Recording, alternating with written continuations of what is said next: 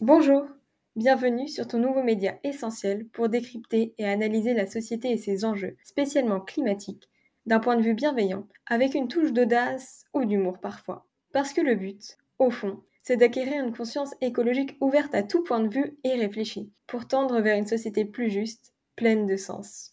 Dans cet épisode, nous allons parler de déforestation, et plus particulièrement de déforestation importée.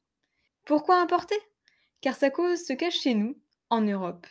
La déforestation, c'est-à-dire la perte de surface forestière au profit d'autres utilisations de terres, ou la réduction importante du couvert forestier, est directement liée à la conversion des forêts à des fins agricoles, pour la construction d'infrastructures, l'industrie minière ou encore le commerce de bois. Notons par ailleurs que l'agriculture est responsable d'environ 88% de la déforestation mondiale. Cela inclut l'élevage bovin, la production de soja, la production d'huile de palme, de cacao ou encore de caoutchouc. Rappelons également que les produits d'origine animale consommés en Europe, tels que la viande, les œufs ou les produits laitiers, proviennent d'animaux nourris au soja, quasi systématiquement importés d'Amazonie, et notamment du Brésil.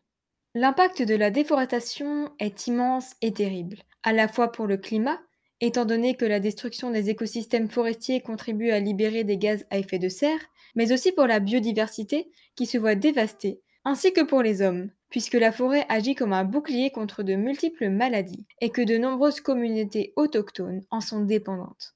Après avoir fait ce constat, penchons-nous plus étroitement sur le rôle de l'Europe dans ce désastre. L'Union européenne est la deuxième région la plus responsable de la déforestation tropicale importée et des émissions associées.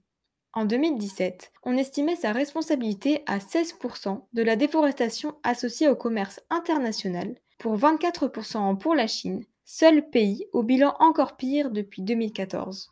Reste qu'entre 2005 et 2017, les importations de l'Union européenne ont provoqué la déforestation de 3,5 millions d'hectares, soit 1807 millions de tonnes de CO2, ce qui équivaut à 40% des émissions annuelles globales de l'Union européenne.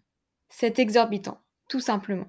Cette déforestation importée provient principalement, et sans surprise, de pays comme le Brésil, de l'Indonésie, de l'Argentine et du Paraguay, et implique en particulier le soja, l'huile de palme et la viande de bœuf, suivi des produits dérivés du bois, du cacao et du café. La France n'est pas en reste, bien au contraire.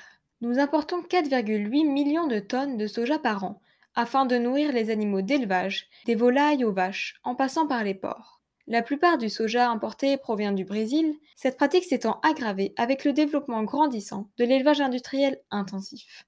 Les associations de défense de l'environnement ont cru un changement notable quand en novembre 2018, la France a été le premier pays européen à adopter une stratégie de lutte contre la déforestation importée visant à mettre fin d'ici 2030 à la déforestation causée par l'importation de produits forestiers ou agricoles non durables.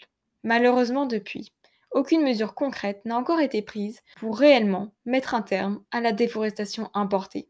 Aucun contrôle sur l'impact des importations françaises n'ont été pris, tandis que les entreprises et acteurs de la déforestation ne sont pas contraints d'agir. Ainsi, le gouvernement s'appuie sur leur bon vouloir, bien souvent absent, détournant ses yeux sur les enjeux majeurs de cette problématique, tandis que l'élevage intensif se développe toujours plus, la déforestation avec lui. Évidemment, des solutions existent et doivent être adoptées à toutes les échelles, du consommateur au gouvernement, en passant par les entreprises. Les États directement concernés doivent adopter des législations contraignantes et étroitement encadrées qui protègent réellement les forêts, tout en protégeant également les territoires ancestraux des populations locales, afin de les faire reconnaître par le droit national et international.